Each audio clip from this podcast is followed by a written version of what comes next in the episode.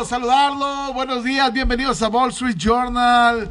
Bienvenidos el día de hoy, mi estimado Rolando del Regil. ¿Cómo estás? ¿Cómo estás, Enrique? Muy emocionado de que empiezan las finales de la NBA. Vamos a tener del tema del el básquetbol, mi querido Iván Solís, de lo que significan estas finales que empiezan a vestir nuevas leyendas. NBA, ayer tuvieron un poquito de oportunidad de hacerlo. Yo sí quería también venir a sentarme a la mesa y platicar, porque tú lo decías al principio, hoy empiezan las finales de conferencia de la NBA. ¿Quieres platicar conmigo de Chris Paul? Ay, es un tema denso, ¿eh? Este, um, estoy triste. Si no es ahora, ¿cuándo? Eh, fíjate que... Um, si, si, no fue esta oportunidad, ¿cuándo? Todo el día ayer me dediqué a ver videos, escuchar podcasts, leer eh, entrevistas, análisis, opiniones. Es un tema incómodo, Rul, lo que pasó el es, domingo. Es que también, te voy a decir una cosa, es un momento en el cual creo, mi querido Iván, que ya tiene que volverse el equipo de Devin Booker. Y mientras esté Chris Paul, creo que esto no va a acabar por consolidarse. Me recuerda mucho, lo, busqué una analogía, probablemente en otros deportes las hay seguramente, pero recuerdo mucho el tema de, de Alemania-Brasil, Mundial de Brasil, el 7-2. Si sí quieres que le vaya mal a ciertos equipos, pero hay ya como sucesos que incomodan, que dejan un poquito triste a la familia del básquetbol. Eso fue lo que sucedió el domingo. Porque en una serie a siete juegos esto no debería de suceder, Rol. Con todo respeto, NFL, fútbol, creo que el tema del béisbol y la NBA, al jugar a siete juegos, las verdades deben de salir con, conforme La estadística avanza. debería mandar. La estadística debería mandar, o por lo menos no alejarse demasiado. Y lo que sucedió el domingo fue algo que incomodó, fue algo que dejó triste, fue algo que... ¿Desmoronó? Sí, sí, sí. O de alguna manera... Eh, no hay las explicaciones suficientes en la media ni en los uh, expertos para poder explicar lo, lo, que sucedió y cómo sucedió. Lamentablemente, bueno, pues es el tal vez el final de una era. Hay quien dice, ¿sabes qué? Oye, estos son los soles de Phoenix de toda la vida. Recordar que nunca han sido campeones rol de la NBA. Uh -huh. Han tenido equipos en los 90, han tenido equipo en los 2000, ahora en los 2020, pero eh, al final se quedan un escalón abajo y eso fue lo que sucedió. Lo de Chris Paul son cuatro juegos en los cuales se desmorona, se destroza. Un tipo que venía haciéndolo bien y de repente se queda sin argumentos. Es extraño. Pero también se quedó sin argumentos Devin Booker. El señor Devin Booker se quedó sin argumentos un juego, porque al final de cuentas él había levantado la mano un juego estoy, pasado. Estoy de acuerdo. No o sea, a, lo, a, lo, que voy yo es. El, el, tema es. En este tipo de eliminatorias, que son a siete juegos, cuando llegas a esta situación, a este alcance o sea, no hay con que no estás.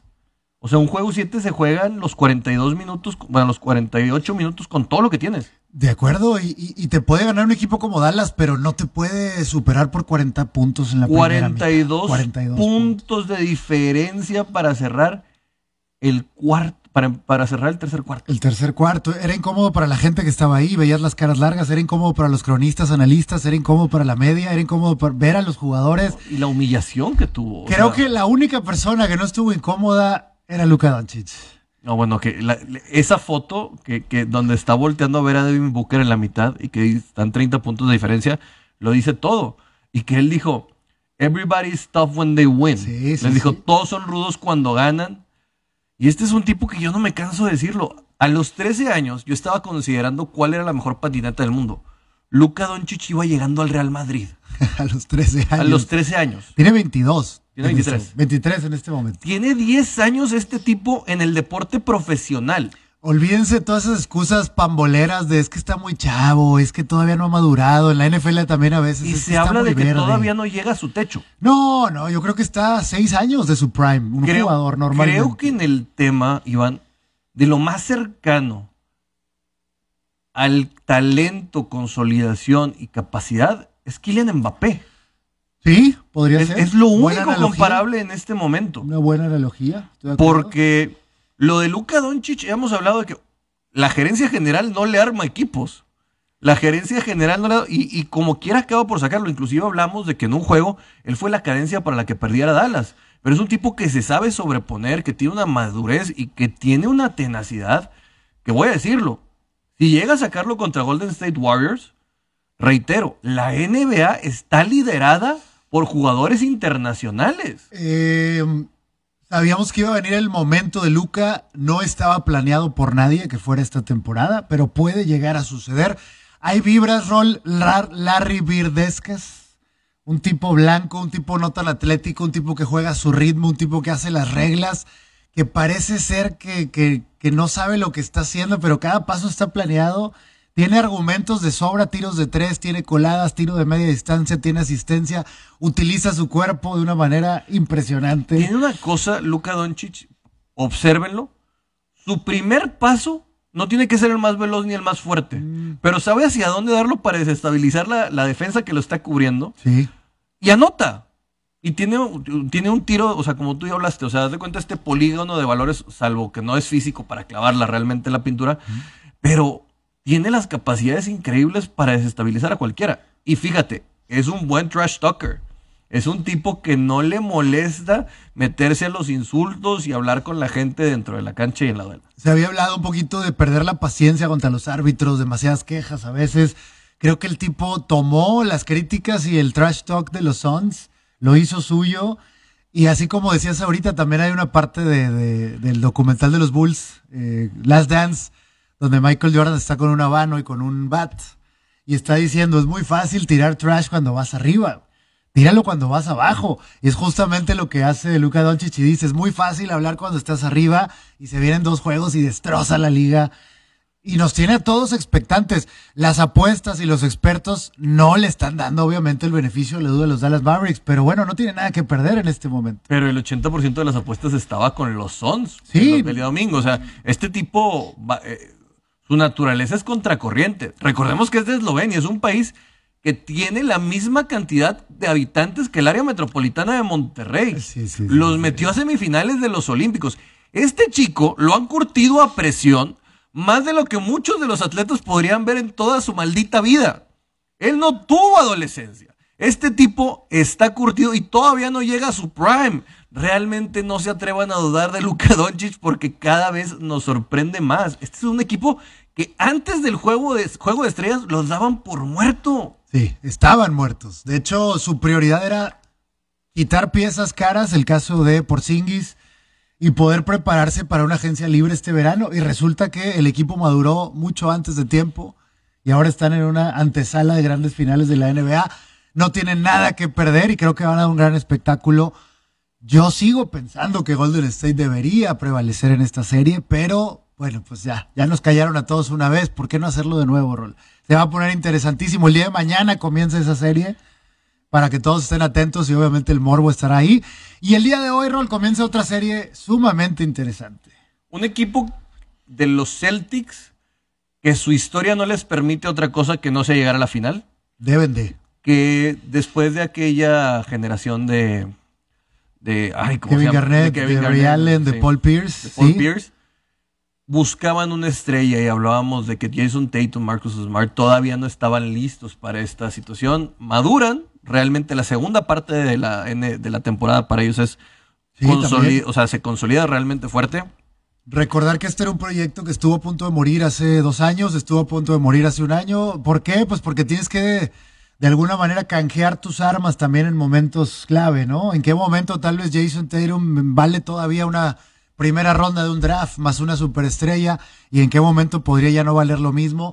Tuvieron paciencia, pensaron un poquito las cosas, lo rodearon de un reparto interesante y finalmente este proyecto da y da para mucho más. Los equipos que están en estas finales son creados, salvo el, equipo de Miami, que su principal historia es Jimmy Butler, que, que estuvo como nómada por muchos lados de la NBA. Sí, pero lo de Tyler Hero, sí, lo de Duncan Robinson y lo del mismo Adebayo eh, son jugadores que llegaron pero son, armados salvo esta. Es, es, el único que no tiene una figura de casa, vamos a decirlo de esta manera, pero que en Miami ha encontrado un hogar que no lo vimos con Timberwolves, no lo vimos en muchos lados, no lo vimos en mismo Filadelfia. Pero por ejemplo, el señor Davis Polstra tiene 12 años en Miami, Este, de alguna manera hay una cultura, se habla de, de Miami, de hit culture eh, hay, hay, cosas ahí que también te hacen pensar que, bueno, fue mucho trabajado en casa. Entonces los cuatro ya no fueron a billetazos, son hechos en casa, son hechos a base de forjar el acero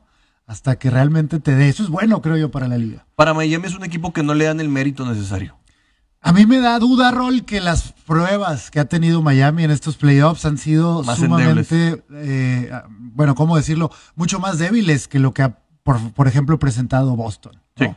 Eh, incluso más débiles que lo que ha enfrentado Dallas. O sea, creo que de los cuatro es el que todavía le falta por tener El rival más a modo ha sido que les falta esta guerra para que les acabemos de Sí, creer. lo, lo de Atlanta, que no estaban para realmente competir, y lo de Filadelfia con Embiid lesionado, un equipo medio emproblemado, no es lo mismo que lo que acabamos de ver de Boston peleando hasta un juego 7 contra unos Bucks de Milwaukee que, que podían haber también estado aquí. Entonces, ahí es donde queda la duda. Ahora, ojo, también tema de apuestas. Marcus Smart está cuestionable para el día de hoy.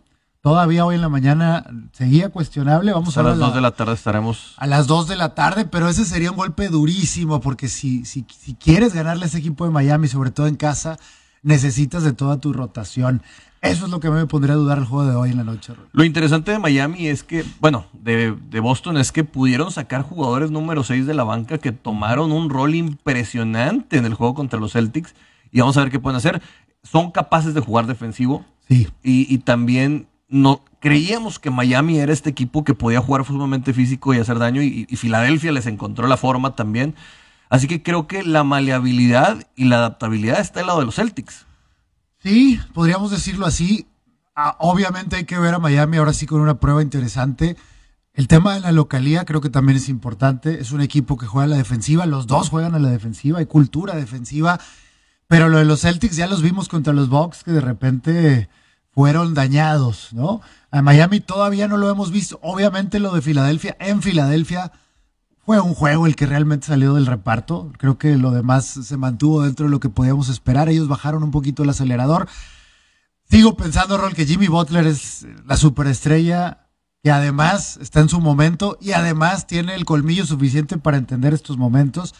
Lo de Tatum obviamente podría también llegar a ser ese, ese jugador, pero tiene que probarse aquí. Entonces, nada para nadie. Yo creo que le daría el beneficio de la duda a la localía al tema de Miami hoy. Si Marcus Smart no juega, ojo, agarren a Miami, agarren la línea. Pero si está equipo completo de los Celtics, no me atrevería. Pronóstico reservado para esta noche. Lo que sí sé es que va a ser una gran batalla que debería de también irse a 6-7 juegos como mínimo. Hay que mencionar que Kyle Lowry sigue sin estar con el Miami Sí, Heat. caray. Ese, ese puede ser un golpe duro. Sigue sin recuperar. Porque Filadelfia no te iba a poner esta resistencia y contra, contra Boston sí lo vas a requerir. necesitas de, de- de- de ese jugador armador, defensivo, de, de- de- de- colmillo, de, los tiempos, de la cadencia. Es justamente Kyle. Vamos a ver si logra estar para algún momento de esta serie.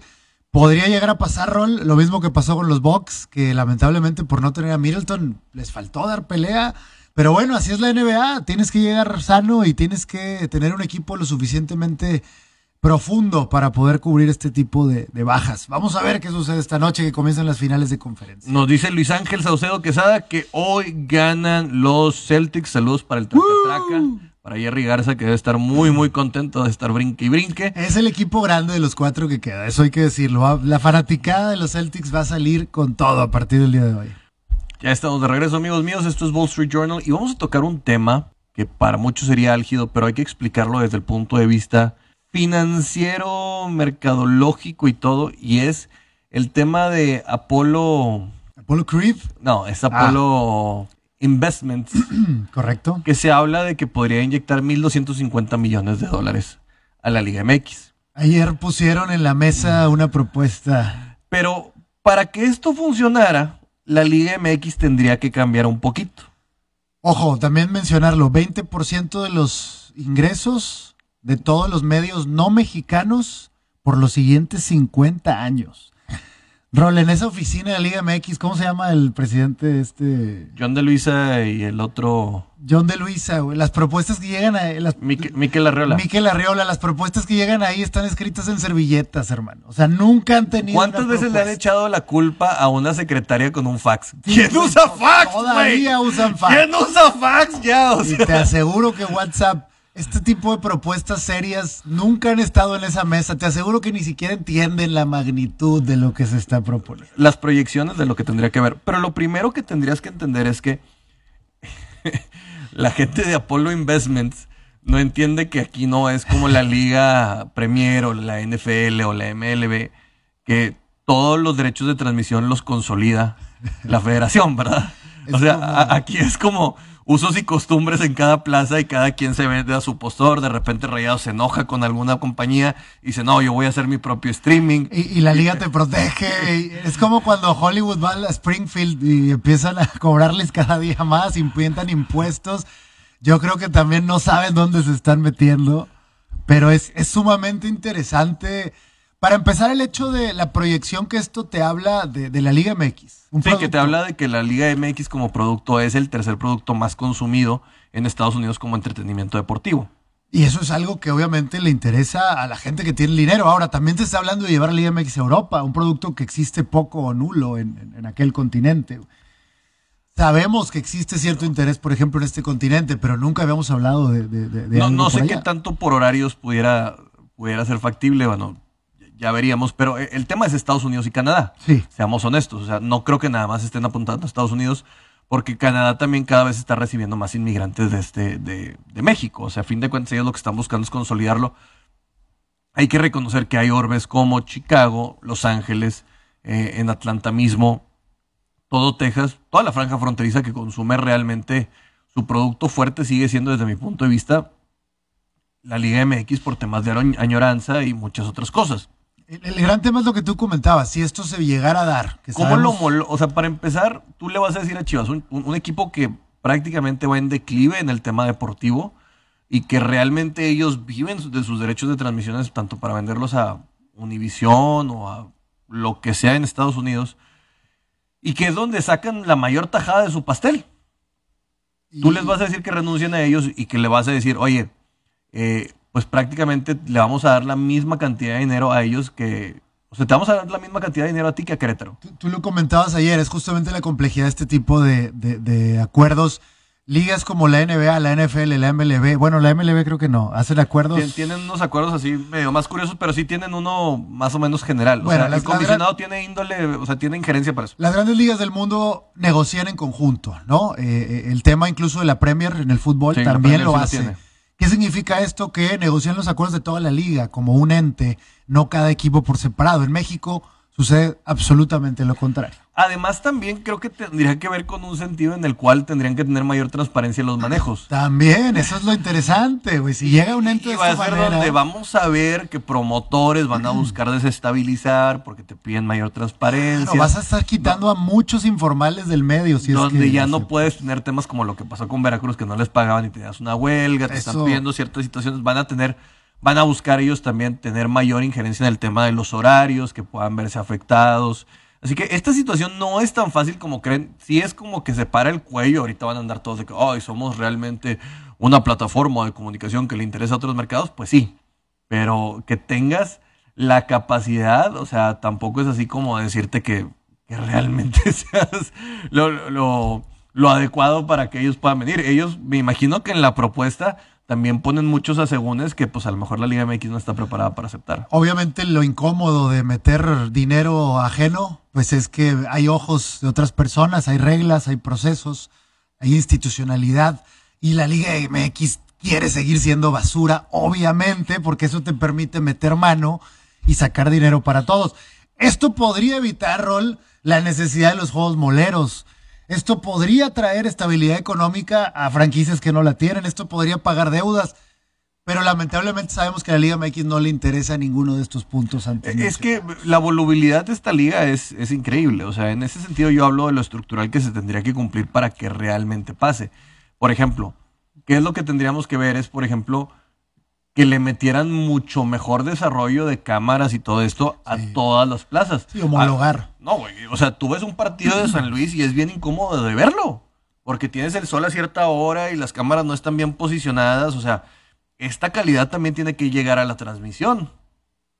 Tienes que tener mayor profesionalismo en lo que lo haces. Probablemente también vayan a tener que querer mayor injerencia en el sentido de los narradores o analistas que haya presencia por ahí. Sí. Sí, eso volvemos a lo mismo. Esta, eh, eh, de alguna manera sería un paso hacia adelante, pero conlleva presión, conlleva reglas, conlleva crecer, conlleva madurar. No sé si estamos listos. Tú decías ayer que pues, se anticipaba imposible que lo fueran a aceptar.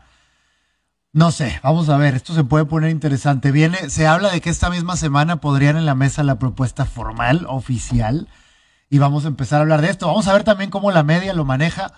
Entiendo que excluye temas precontratados, temas de ESPN, temas de Fox Sports, temas de incluso Televisa, Univisión, TV Azteca. Pero obviamente ellos no quieren que alguien extra venga y meta Es que las para, todo, para todos es un sistema en el cual ya hay un casicazgo para muchas cosas en este sentido. Y pues no es tan cómodo el hecho de que, que se te vayan metiendo esto. Pero lo cierto es que el mundo va evolucionando y tratan de llevarlo a una situación eh, favorable para ellos. Así que vamos a ver en qué acaba esto. Nomás hay que hacer la mención porque a fin de cuentas esto trastoca el orden actual en temas de finanzas y en temas de probablemente distribución. Y ya veremos qué acaba pasando. Lo- en lo personal creo que estaremos viendo una situación en la cual si se consolida, pues a lo mejor podría ser este punto de quiebre para la Liga MX para que pudiera dar el salto porque hoy, hoy uno de los miedos más grandes que viven es el desarrollo que está teniendo la Liga MLS en los Estados Unidos. Es, es, es una gran oportunidad. Ya le quisieran tal vez otras ligas del mundo. Tenemos la gran fortuna. Ya hubo casos similares en España y en, en- en Italia, donde no se aceptó el caso. Y creo que en España también no pasó, pero no fue por medio de Apollo Investments, fue por CBC. Y vamos a decirlo, la liga italiana va a la baja hace años. Muy, muy, a la baja. Y eso que han entrado capitales chinos, y han entrado el capital de Jeep que entró a comprar a la Juventus. O sea, la cantidad de dinero que se le ha invertido ha sido impresionante y como quiera no. También hay que mencionar que no nada más es capital, también ahí viste ahí como la jerarquía, porque la Superliga China que se llevó a estrellas en su momento, pues hoy prácticamente está olvidadísima. También la liga española, pues sabemos que es de dos o tres, sigue teniendo hegemonía, historia, pero... Ah, la mejor liga es la británica, es la, la- la Fácil, Premier por y es- mucho. y Es, la que se maneja de alguna manera. Más parecido, similar a- al modelo americano. Pero por alguna razón creemos tener el hilo negro, nosotros lo vamos a hacer diferente, todos están bien idiotas menos nosotros, y las cosas caen por su propio peso. Creo que la liga alemana... se la liga alemana es mucho más consolidada en el tema de que no te permite tener una deuda financieramente, sí, pero la competencia no existe. y Es que, eso- güey, que- o sea, ¿cuándo has visto, por ejemplo, un comediante que sea alemán, güey? O sea, no son divertidos. Son divierte. funcionales, pero no son divertidos. Honestamente, yo no he visto un juego de, de Bundesliga en años y no me interesa un carajo verlo porque ya sabes quién va a ganar, ya sabes quién va a perder. Ahí el sentido de competencia no existe y sabemos quién lo hace muy bien. No, y que financieramente este tema también de que no permite la deuda, le permite al Bayern Múnich desarmar a todos los equipos comprándole sus activos. Que obviamente entiendo que es muy bueno para accionistas, para dueños. Todos ganamos, pero la competencia es la que no gana y creo que eso también empieza a ser peligroso para eh, su mercadotecnia, su publicidad. Vamos a ver qué sucede, Rol. Vamos a ver si el Liga MX por lo menos se atreve a hablar de este tema o van a empezar a sacar sus chismes de barrio o simplemente van a decir que no. Ojalá vinieran este tipo de manos ajenas a ponernos en nuestro lugar y ayudarnos a llegar a nuestro máximo potencial. Eso sería, creo yo, lo mejor para una liga y para el fútbol a nivel nacional. Pero bueno, se antoja complicado que suceda. Bueno, con eso lo acabamos por dejar ahí el tema de los posibles inversionistas para la Liga MX. Oye, no hablamos de fútbol, hablamos de temas De, de estructurales. temas financieros, estructurales, mercadotecnia y lo que puede venirse el futuro del deporte. Hablando de otros deportes, ayer, Rol, nada más para dar una recomendación.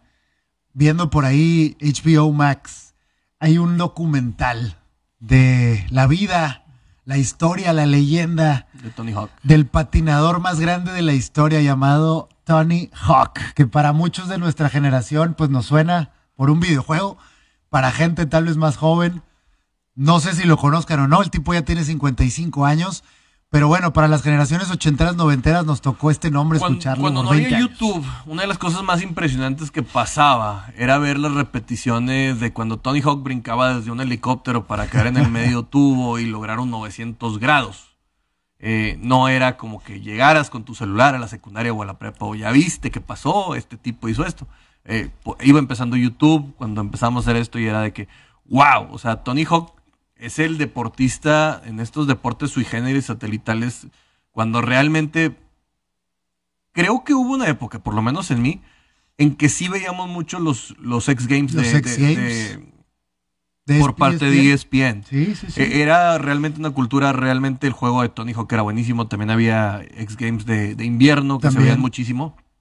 Estuvo rodeado de figuras como Andy McDonald en su momento. Eh, Van Marguera su- su- eh, surge de esta, de esta camada ya un poquito más tarde. Sí, sí, y, sí. y hubo un- una cultura del skate muy, muy fuerte, detonada por Tony Hawk. Y, y esto nos llevó a, a realmente a ponerlo como un icono, yo creo que de los 2000 de- Tony de- Hawk, hasta que las ruedas aguanten, acaba de salir este documental del 2022.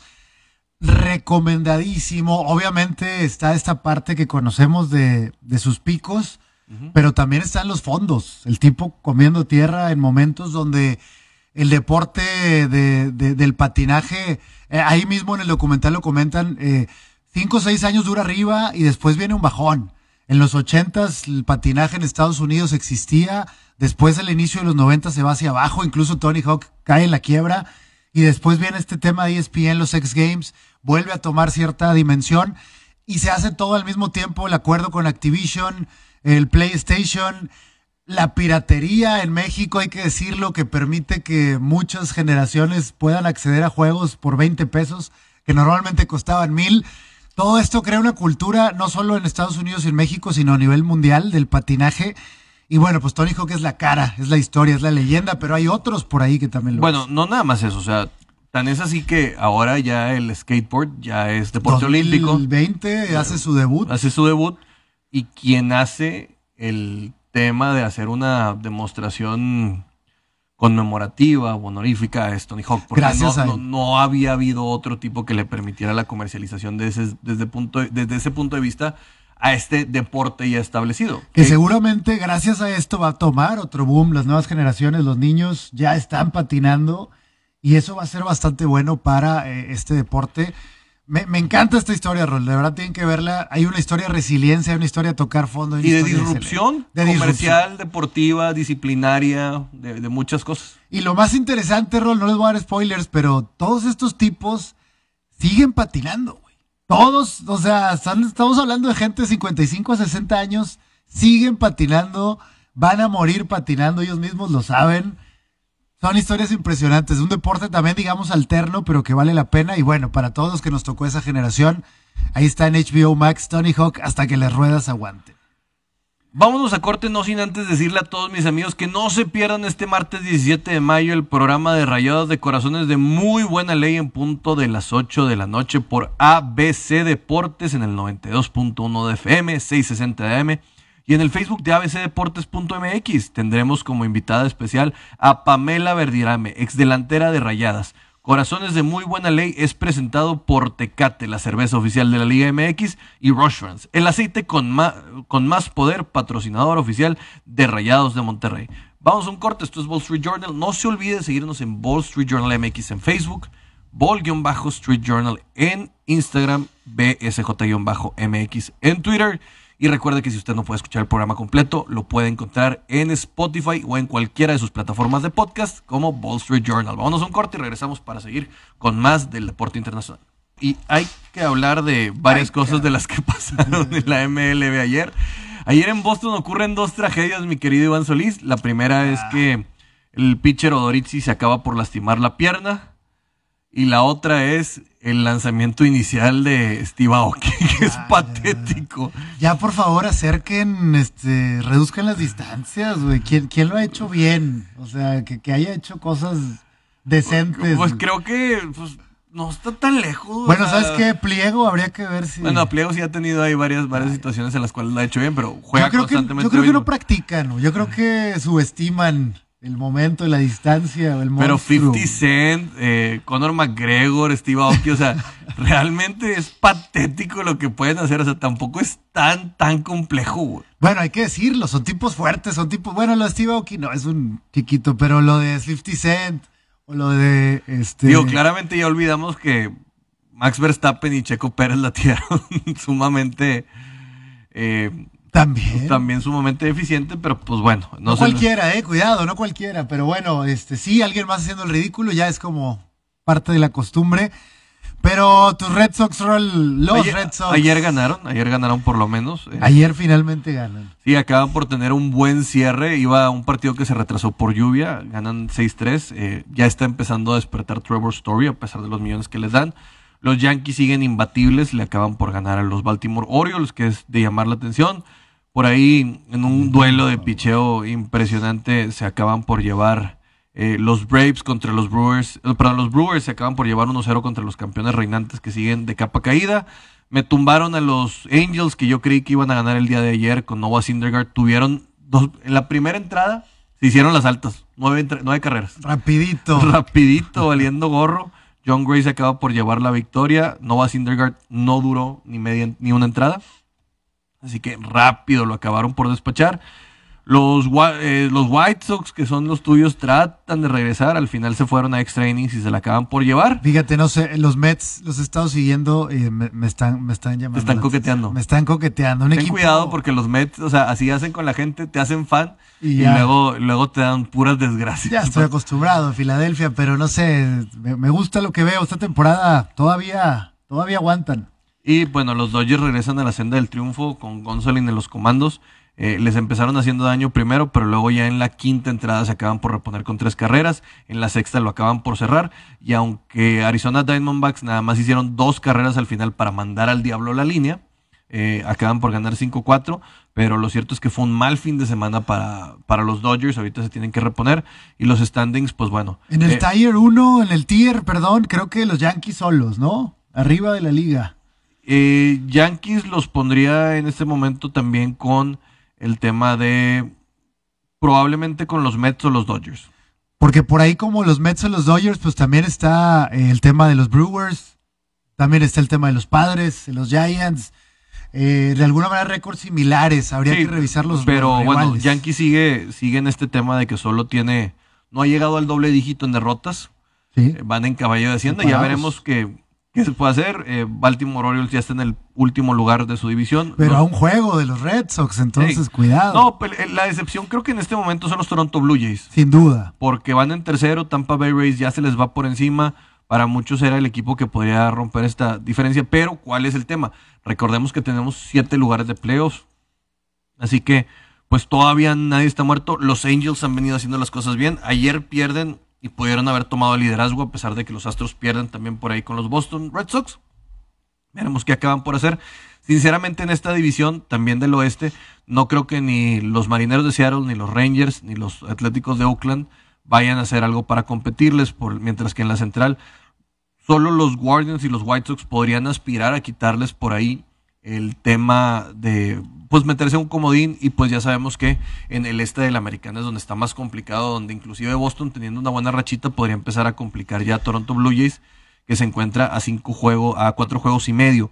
Ya veremos qué acaba por pasar por este lado, mientras que en el salvaje, salvaje oeste de la Liga Nacional sigue estando que arde porque Boston, eh, los Dodgers van 22 y 12, los Padres van 22 y 13 y San Francisco Giants 21-14. O sea, Saludos a, a Rogelio Alvarado que nos dice eh, que sí le llegó a Steve Aoki y se pasó. No, no. sí, sí, la- no, pero no, no había forma, o O sea, sea, el control también es parte de la fuerza, ¿no? Este, si la tiras a, a donde sea, pues creo que también algo faltó practicar. Dice saludos desde Allende, Nuevo León. Saludos a toda la gente a, de Allende. a- a la zona citrícola. Eh, sí, sí, sí, pero bueno, ¿en qué momento, Rol, se separan los grandes de los chicos? No, creo que todavía cuando empezamos a ver que se dimensiona es después del juego de estrellas. Ahorita todavía es ir disfrutando, re- analizando. Hay una frase que dice, no puedes ganar una división en abril y mayo, pero sí la puedes perder. O sea, Seguro. para, sí, para Boston es, no te alejes, o sea, ahorita está a 12 juegos, no creo que le vaya a dar para ganar la división, pero sí para meterte en el récord de los siete mejores equipos y ya estando en playoffs ya las cosas cambian. Ya te puedes eh, buscar ganar las cosas de mejor manera y llegando embaladito les puede dar la tranquilidad para... Falta el tema de lesiones, falta el tema de agencias libres, de camp. Todavía hay mucho por. Ahorita hay que meterse, hay que entrar, hay que entender. Sí, pero creo que lo mejor de todo se está viviendo en el oeste de la Liga Americana. Ahora sí estamos viendo el salvaje oeste. Ya regresará Fernando Tatís Jr. por ahí. Eh, Robinson Cano se fue a la primera base de también de, de los padres de San Diego. Tienen mucho equipo y veremos si les da para, para mantenerse. Lo cierto es que estamos viendo buenas, buenas competencias dentro de lo que está, se está metiendo en el béisbol, por lo menos en la Liga Nacional desde mi punto de vista, creo. Muy bien, pues ¿qué más? Nos vamos preparando para. Esta semana está el PGA Championship, en el cual estará jugando allá en Tulsa lo mejor de la PGA después de toda esta controversia que sigue existiendo en el tema de, de la situación que hay con la Liga Árabe, que se quiere llevar a jugadores para ganar más dinero y que pues hay un, un Otros veto, que no quieren cambiar. competencia, sí, no que quieren es una situación permitir. y que se ve un poquito curioso, pero pues ya estaremos con eso. Y Oye, Roland Garros. Roland Garros ya empieza esta semana también, Empieza donde Carlos semana. Alcaraz podría ser la gran sorpresa. Mi bold prediction es que se lo pudiera llevar. Y regresamos a Barcelona este fin de semana con Gran Premio España. Gran Premio España. Que no es España, Barcelona. Si quieren independizar. Ellos no, pero legalmente todavía siguen siendo España. No, no se habla, bueno, se habla español, pero también se habla catalán. Mucho que ver eh, el tema del box. ¿También hay este fin de semana o este fin de semana descansamos? Esta semana descansamos por lo menos de los grandes eh, cartelones que ha habido en otro No había UFC. Estoy casi seguro que había algo. Ahorita este hay que checar qué es semana. lo que Vamos hay a revisar. Pero bueno, esta semana hay mucho que platicar. Vamos a ir desglosando. Hoy comienzan también las finales de conferencia. También hay liguilla, aunque yo no lo hablo, pero Rol sí lo platica a las 12 y lo pueden ver. Deportes sobran, señores. Estamos acercándonos. Quédense con ABC Deportes, la mejor barra deportiva. Nos vamos con béisbol y más. Y a las 12 regresa el Tracatraca Deportivo. Y a la una, con la voz del caballero de la voz, Daniel Soto y Juan Bushade.